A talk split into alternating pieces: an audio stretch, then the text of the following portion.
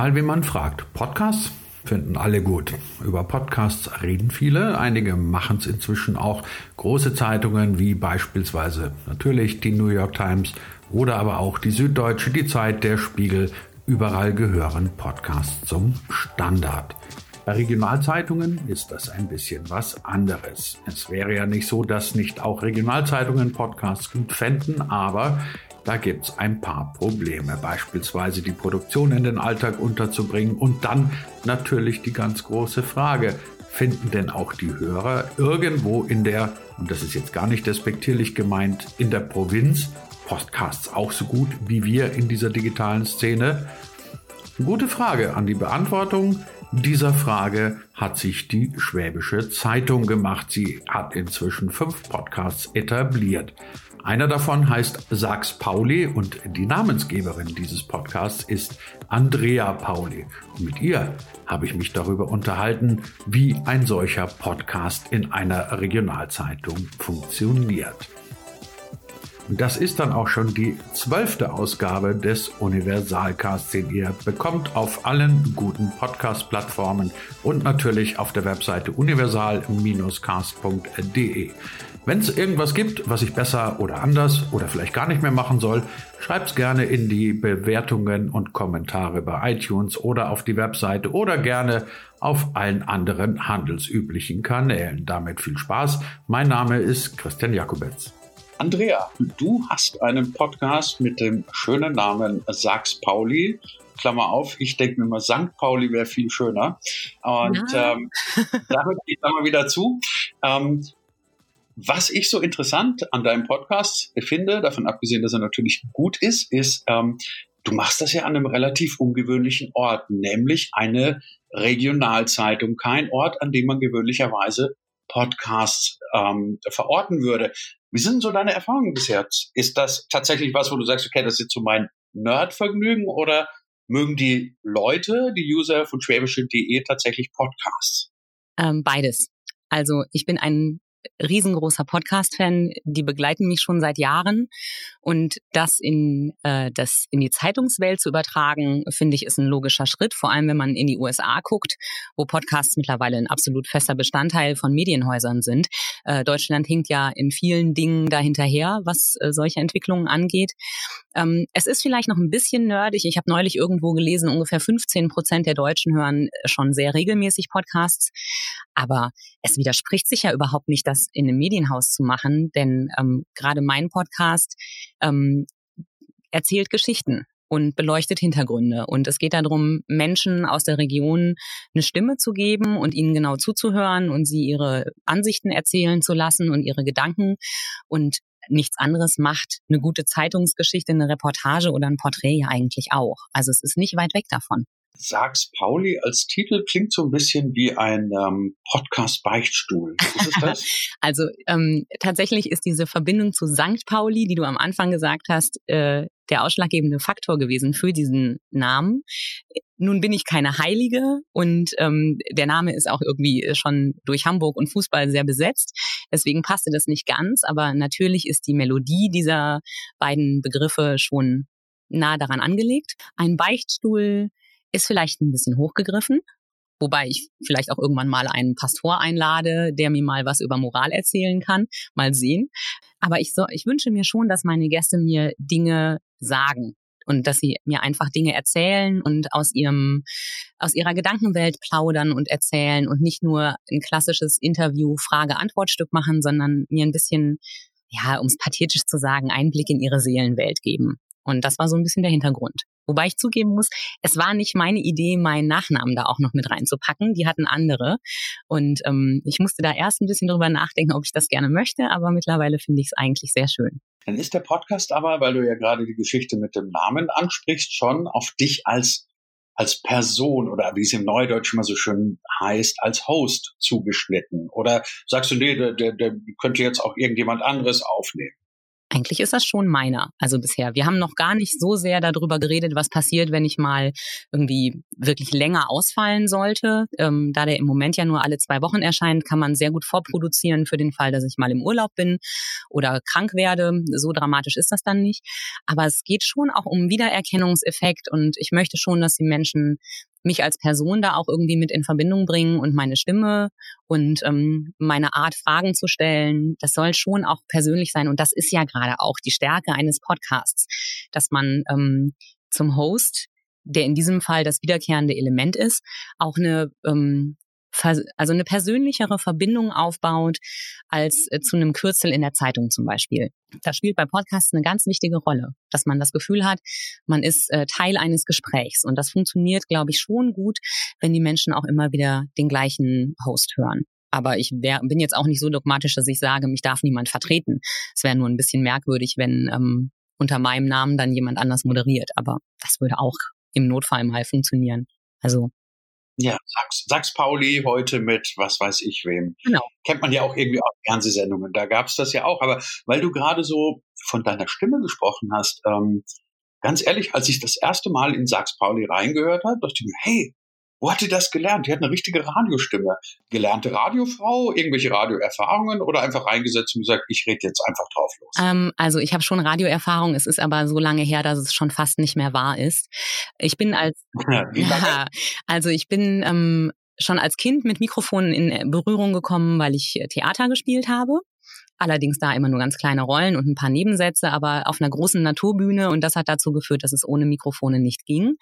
Und dann habe ich mit, ähm, jetzt muss ich kurz überlegen, mit 18 äh, ein Jahr als freie Mitarbeiterin ähm, bei einem kleinen Lokalradio gearbeitet. Und da habe ich wirklich die komplette Angst vor Mikrofonen verloren und dieses für viele Menschen ungewohnte Gefühl, seine eigene Stimme äh, über Kopfhörer zu hören. Ähm, das habe ich ganz schnell verloren. Das, äh, daran gewöhnt man sich sofort. Naja, aber davon abgesehen, also klar, für die Stimme kannst du jetzt nichts, wenn du dich anhören würdest wie, wie ein Frosch oder sowas, dann, mal, dann ist das halt einfach so, aber man muss ja auch eine bestimmte Art haben, zu sprechen, zu betonen, etc. Das kann und muss man, finde ich, ja auch lernen. Aber das bringt mich dann auch zu der Frage, meinst du, dass man als Podcaster, Podcasterin Radioerfahrung haben muss oder haben sollte?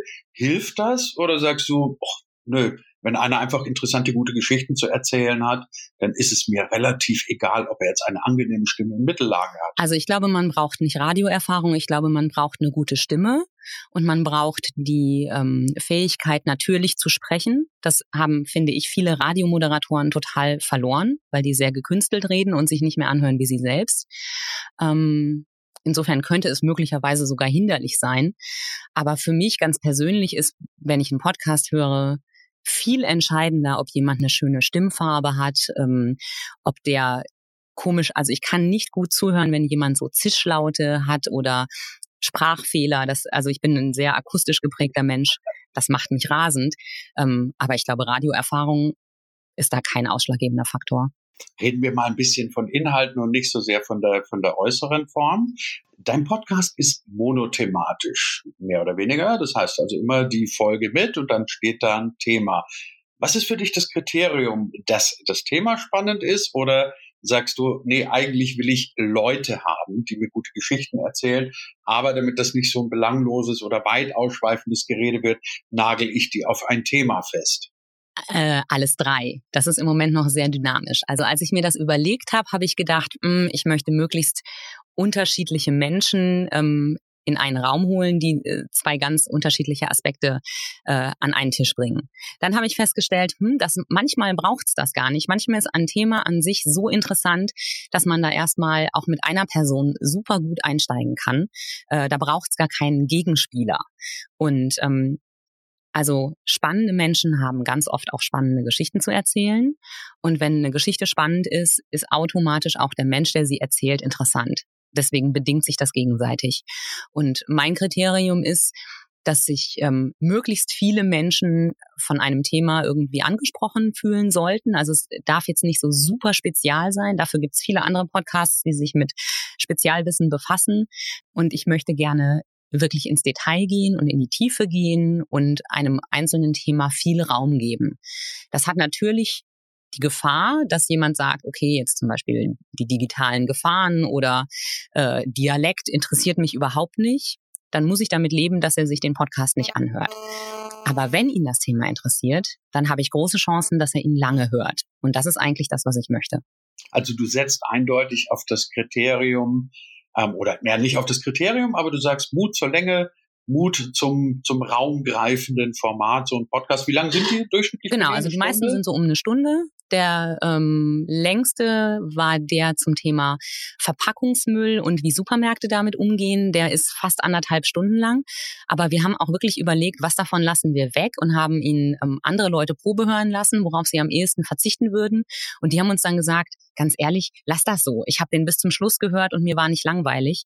Und da probieren wir jetzt einfach aus. Wenn wir feststellen, dass über eine Stunde zu lang ist, dann machen wir den nächsten wieder kürzer. Also wir gucken einfach, was die Gesprächspartner hergeben und wie die Themen laufen und wie die Dynamik im Gespräch ist und sind da relativ flexibel. Wir sind ja auch noch ganz am Anfang, also es gibt ja erst fünf. Ich liefere jetzt mal ein Beispiel schlechter Gesprächstechnik, nämlich dass ich ähm, erst nach zehn Minuten zu einer ganz essentiellen Fragestellung komme, nämlich der, dass du ja Redakteurin bei der Schwäbischen Zeitung in Ravensburg bist und ähm, du bist ja nicht Podcast-Redakteurin oder nicht ausschließlich Podcast-Redakteurin, sondern hilf mir, wenn ich es falsch ähm, recherchiert habe in der Vorbereitung, das wäre dann nochmal ein schlechtes Beispiel. Ähm, du bist Digitalredakteurin bei der genau. Schwäbischen und machst diesen Podcast zusätzlich nebenher oder ist der Teil deiner Stellenbeschreibung?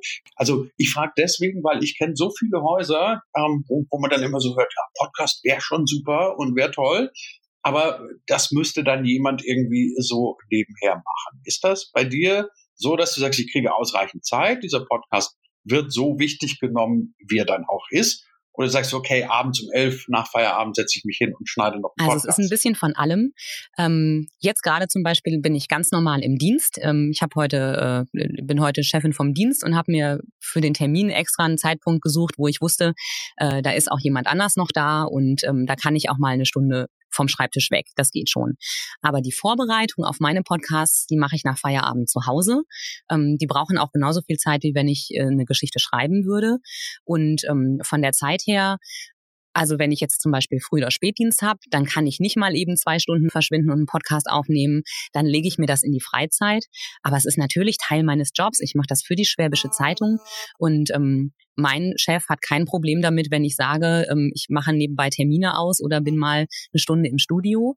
Das hat allerdings auch damit zu tun, dass wir ähm, ich mache ja nicht den einzigen Podcast ähm, hier im Haus, sondern es gibt ja noch mehr. Und wir haben den großen Luxus, dass wir eine Fachkraft für Audiokommunikation haben, den Emin, und der macht die ganze Post-Production. Das heißt, der schneidet das Teil. Und das sind einfach nochmal mehrere Stunden Arbeit, die dazukommen, die ich nicht habe. Sonst würde es schwierig. Das muss man ganz klar sagen. Also Zeit dafür muss da sein und es ist mit der, mit der Recherche und der Aufnahme einfach noch nicht erledigt. Du siehst mich gerade blass vor Neid werden. Boah, jemand, der Podcast schneidet in einem Studio. Das muss ich alles selber machen. So, so viel zum, oh. zum Mitleid heischen bisschen. Ähm, Vielleicht kann ich da was ja. vermitteln. Ja, komm, also schneiden ist immer der unangenehme Teil davon. Ähm, nein, aber im Ernst, ähm, du hast gerade angesprochen, also ihr habt eine Kommunikation, wie hieß der? Ein, eine Fachkraft für Audiokommunikation. Und ähm, ihr habt ein Studio, ihr seid also im Vergleich zu, würde man sagen, vielen anderen Zeitungen eurer Größenordnung richtig professionell ausgestattet. Habt ihr das vorher schon alles gehabt? Also bist du quasi in eine Struktur gekommen und gesagt, das ist prima, ich muss es nur noch machen? Oder warst du diejenige, die gesagt hast, wir stellen jetzt als allererstes mal eine Fachkraft für Audiokommunikation? Also das geht weit über meine Kompetenzen in diesem Haus hinaus. Äh, wie du schon richtig bemerkt hast, bin ich Digitalredakteurin und nicht Chefin von irgendwas. Ähm, es ist tatsächlich so, dass es parallel gelaufen ist. Ich kam hierher vor knapp zwei Jahren und hatte das Thema Podcast schon auf der Wunschliste. Habe das auch gleich am Anfang besprochen und ähm, habe gesagt, ich habe da schon Ideen und vielleicht kann man das machen. Und ohne dass ich wusste, hat parallel unser Business Development, das ständig nach neuen Geschäftsfeldern sucht und nach Möglichkeiten, ähm, das Medienhaus weiterzuentwickeln, genau die gleiche Idee gehabt. Und da ist eins zum anderen gekommen. Also ohne das Business Development wäre das sicherlich nicht möglich gewesen. Ähm, und die haben dann angefangen, hier das, äh, unser kleines niedliches Studio aufzubauen, weitere Podcast-Ideen äh, zu schneidern. Und dann ist eins zum anderen gekommen. Und jetzt bin ich eine von mehreren, die hier im Studio sitzen darf und Podcasts macht. Wie viele Podcasts? Also im Moment sind es, glaube ich, fünf. Moment, lass mich kurz überlegen. Also wir haben die Lebenssache. Das ist ein Podcast, der ist auch so eine halbe Stunde, einmal in der Woche ähm, über Phänomene aus der Psychologie, die wir alle kennen. Dann gibt's den Fußball-Podcast Anschwitzen. Den machen zwei Sportredakteure. Dann haben wir ähm, unseren Chefredakteurs-Podcast, wo ähm, unser Chef mit einem weiteren Chefredakteur einmal in der Woche über Dinge spricht, die ähm, die Medienwelt und die Welt im Allgemeinen bewegen. Wir haben die steile These, unser Politik-Podcast. Und dann bin ich noch da. Genau. Deswegen Okay. Deswegen hat auch äh, der Kollege genug zu tun, weil der alle diese Podcasts schneiden muss. Der ist voll beschäftigt damit. Okay, das, das ist lustig. Das war so eine Frage, die mir vorhin noch ein bisschen durch den Kopf gegeistert ist, aber die wollte ich nicht stellen wegen erwiesener Blödheit. Ähm, ich wollte dich vorhin schon fragen, sag mal, was macht eine Fachkraft der Audiokommunikation bei euch im Haus? Aber die Frage hast du gerade selber schon beantwortet. Du hast gerade vom Business Development gesprochen und der Frage danach, ähm, kann man für einen Zeitungsverlag mit Podcasts beispielsweise ein neues Geschäftsmodell entwickeln. Weil ich meine, die Frage steht ja immer hinter allem, dass man ganz tolle Inhalte produzieren kann, ist ja das eine. Das andere ist, ähm, wie kriege ich denn das Ganze finanziert? Hand aufs Herz, ist das tatsächlich etwas, wo du sagst, okay, ja, das könnte zumindest irgendwann mal einen substanziellen Beitrag leisten oder bleibt es am Ende des Tages nicht doch, naja, irgendwie ein schönes, tolles, inhaltliches Hobby, das aber leider nicht zu finanzieren ist. Weil ich meine, das ist ja letztendlich die Kritik, die man gerne von Podcast-Skeptikern hört, dass man sagt, ja, ist alles toll, aber wie wollt ihr damit Geld verdienen? Oder Reichweite naja, also, wenn ich diese Frage richtig beantworten könnte und wüsste, dass wir damit irgendwann mal steinreich werden, dann wäre ich natürlich sehr beruhigt. Ähm, es ist auf jeden Fall schon mal so, dass wir Sponsoren haben, die dafür Geld bezahlen, dass sie bei uns genannt werden. Das heißt, es ist natürlich jetzt noch, es trägt sich noch nicht, aber es gibt auf jeden Fall schon mal eine Einnahmequelle. Ähm, genau, ist schon mal ein Ansatz. Ansatz und genau. ähm, dann passiert da ja gerade wahnsinnig viel Spannendes in dieser Szene. Also ähm, Spotify will der größte finanzierte Anbieter von Podcasts werden, sozusagen der ähm, das Netflix des Audioprogramms. Ähm, das ist ein Riesenthema, wenn man äh, international guckt. Es gibt schon ein paar Podcasts, die sich durch Crowdfunding komplett finanzieren. Es gibt schon Plattformen wie Patreon, wo man sagen kann, dieser Podcast gefällt mir so gut, dass ich bereit bin, pro Episode einen Betrag meiner Wahl dafür zu bezahlen, freiwillig. Das heißt, wir sind beim Thema Podcasts schon viel, viel weiter, wenn es um Monetarisierung geht, äh, geht als wir es ähm, zum gleichen Zeitpunkt zum Beispiel bei ähm, Online-Journalismus jemals waren. Das heißt, ähm, ich sehe da durchaus Hoffnung und äh, wir versuchen es jetzt. Also wenn wir feststellen, dass es nicht funktioniert und dass es nicht zu bezahlen ist und dass es nur ein schönes, nerdiges Hobby ist, dann ist das so. Aber wenn man es nicht probiert hat, dann ist man nachher wirklich selber schuld.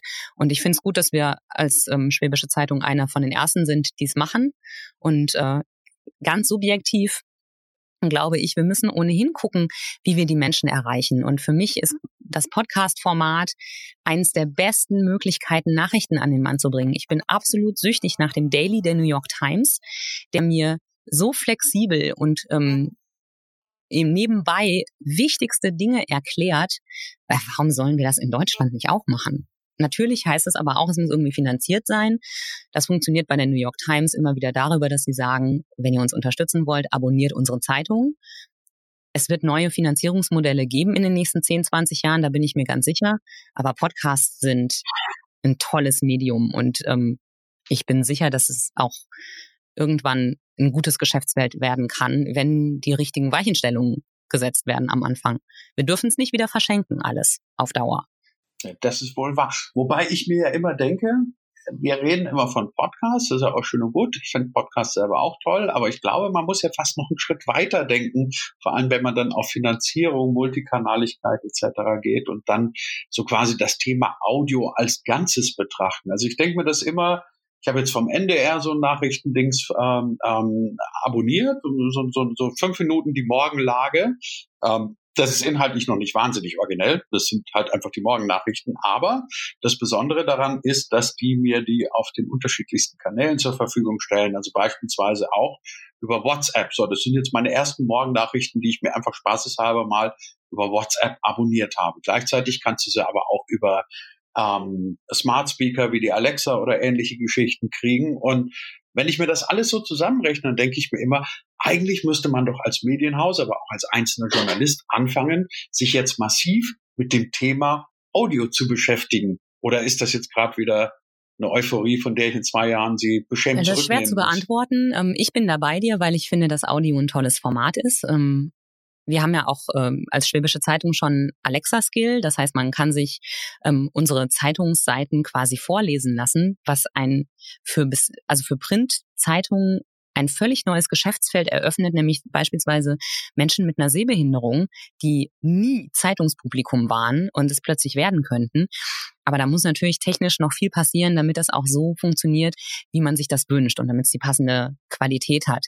Ähm, aber das ist, glaube ich, was, wo die Branche schon einen Blick drauf haben sollte. Und wir müssen ohnehin gucken. Also ich glaube, wir müssen viel flexibler werden. Wir müssen viel mehr Angebote, äh, die passgenau sind, liefern. Und deswegen finde ich es auch gut, dass es kurze, mittellange und lange Podcasts gibt zu verschiedenen äh, Themen und Schwerpunkten. Da kann sich einfach jeder aussuchen, was er hören will. Und Audio ist ein Thema. Für mich auf jeden Fall, aber ich bin da auch subjektiv, weil ich es liebe. Ich bin zum Beispiel kein Radiohörer, aber ich bin, wie gesagt, ich bin Podcast-abhängig schon fast. Also ich habe immer irgendeinen gerade laufen, wenn ich, äh, wenn ich irgendwas mache, wo ich die Hände frei habe und niemand um mich rum ist und ich mich nicht mit echten Menschen unterhalte, dann ist Audio für mich ein super wichtiges Format und ich glaube, vielen anderen geht's auch so. Aber da muss ich natürlich aufpassen, dass ich nicht schon wieder in einer Blase unterwegs bin. Als Podcast-Hörer nimmt man da die Wertigkeit natürlich viel größer wahr, als sie möglicherweise ist.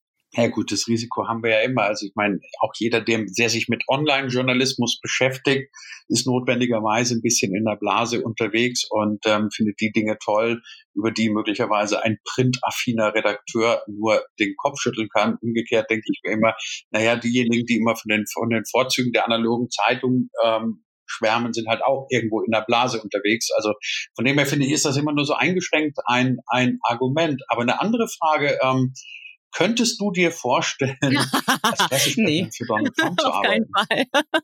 Ich sag dir auch, warum ich diese Frage gerade stelle, weil, also, du schwärmst jetzt gerade von paradiesischen Zuständen bei der Schwäbischen Zeitung, von ähm, Businessmodellen etc. Und ich, ich sitze gerade da und ertappe mich dabei, dass ich mir denke, hey, wow, das ist, das ist echt toll. Das ist ja auch das, was irgendwie so böse, blöde Menschen wie ich immer wieder predigen, dass wir sagen, ihr müsst euch weiterentwickeln, neue Geschäftsfelder etc. Auf der anderen Seite denke ich mir immer, wie kommt das, dass ihr jetzt gerade bei der Schwäbischen so einen Innovationsschub macht? Also entweder du bist gerade im Donald Trump Pressesprechermodus und verkauft mir jetzt irgendwelche völligen Unmöglichkeiten als das Paradies oder du hast jetzt eine vernünftige Erklärung, naja, warum die schwäbische Dinge macht, Ob das die funktioniert, weiß ich nicht. Und es gibt auch durchaus Kritiker im Haus, die mit Podcasts nicht anfangen können und sagen können, na, pf, ähm, warum muss die schwäbische Zeitung jetzt äh, einen Politik-Podcast machen? Und dann sag ich, weil wir gute Politikredakteure haben, die dadurch nochmal zeigen können, was sie drauf haben. Wenn ich meinem Kollegen Sebastian Heinrich, der